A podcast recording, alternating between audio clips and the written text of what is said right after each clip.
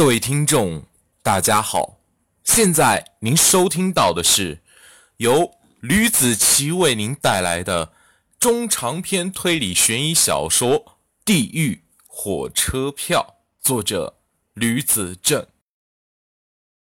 前情提要：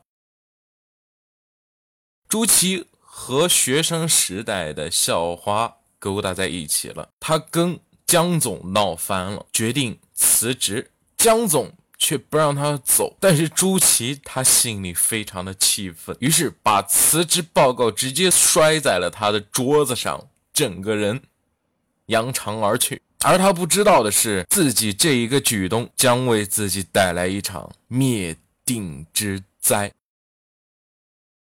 第四十二章，林凯撑了撑腰，一上午就这样过去了。现在没有进行下去的目标，他还在等着时机，而时机需要一个人的安排。这个人是谁呢？正是江涛。如果不是自己宜家弟弟出这事儿，自己还不一定有什么好办法、好的理由接近这位法官。他吃了午饭，直接躺在卧室中看书，可看书是看不进去的，就走到了书桌前，打开了一本。黑色封皮的日记本记着东西。林凯知道自己的时日不多了，自己只有等死的命。说不准下次报仇时自己就死在过程中了。我要让人知道我杀人的原因都是因为这破烂的法规。最重要的是，当时没有一个人发现我。爸衰落月台，他写的慷慨激昂，把前些天做的什么事情都写在上面，清清楚楚、明明白白。当他合上书，已经是下午一点多钟了。他打开手机 QQ，发现朱琪给他发了个消息：“ 林凯，我失业了。”林凯回道：“你工作好好的，怎么就会失业了呢？”朱琪回：“ 我太累了。”唉。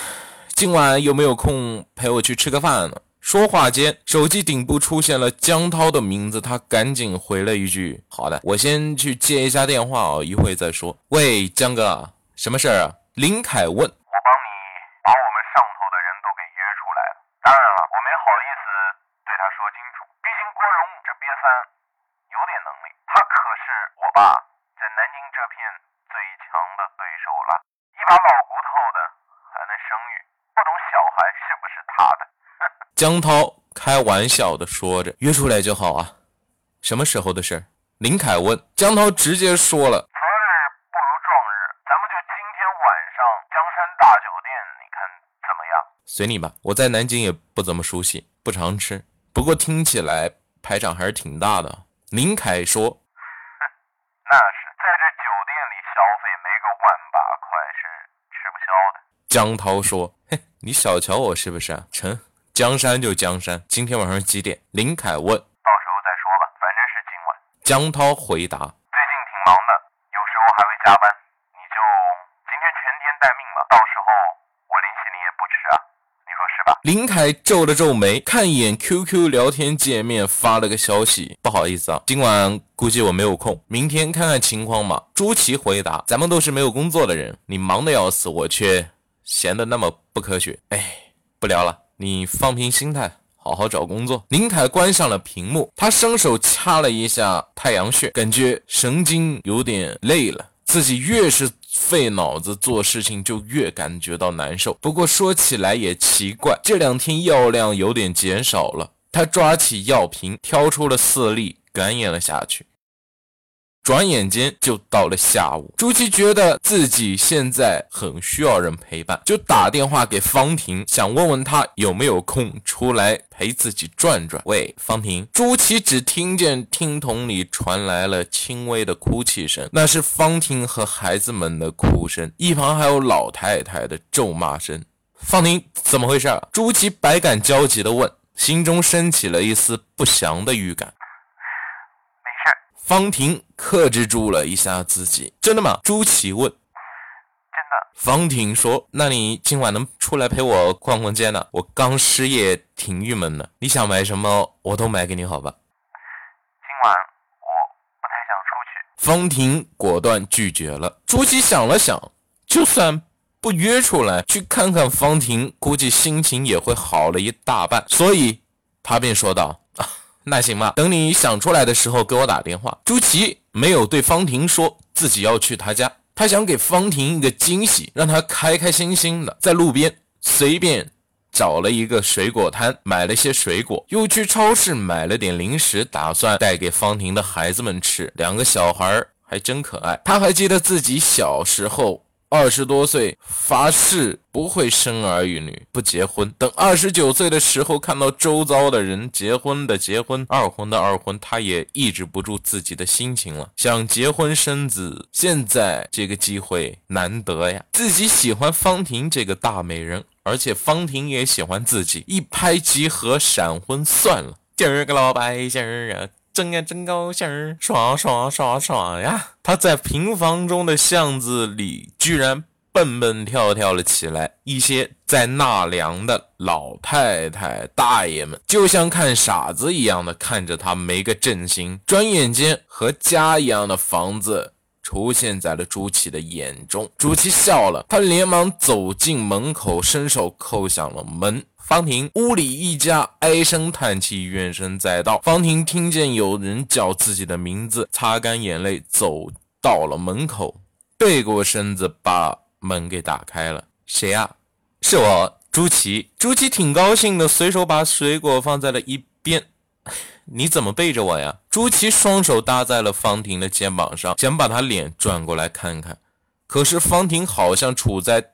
地上一样，怎么转都转不动，这可急坏了朱祁。哎，我惹你生气了吗？你怎么躲着我呀？朱祁问。最近我有点不舒服，不太想见人，你回去吧。方婷身体有些颤抖。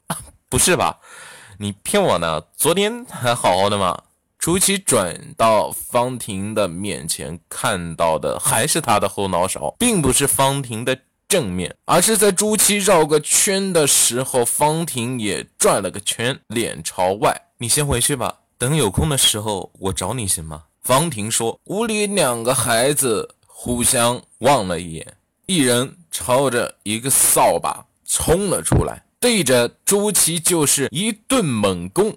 别看他们都是小孩子，打起人来和大人没有什么区别，反而更加的肆无忌惮。朱祁疼得连忙转过身，把两个小孩子手中的扫帚、扫把都丢在了一边。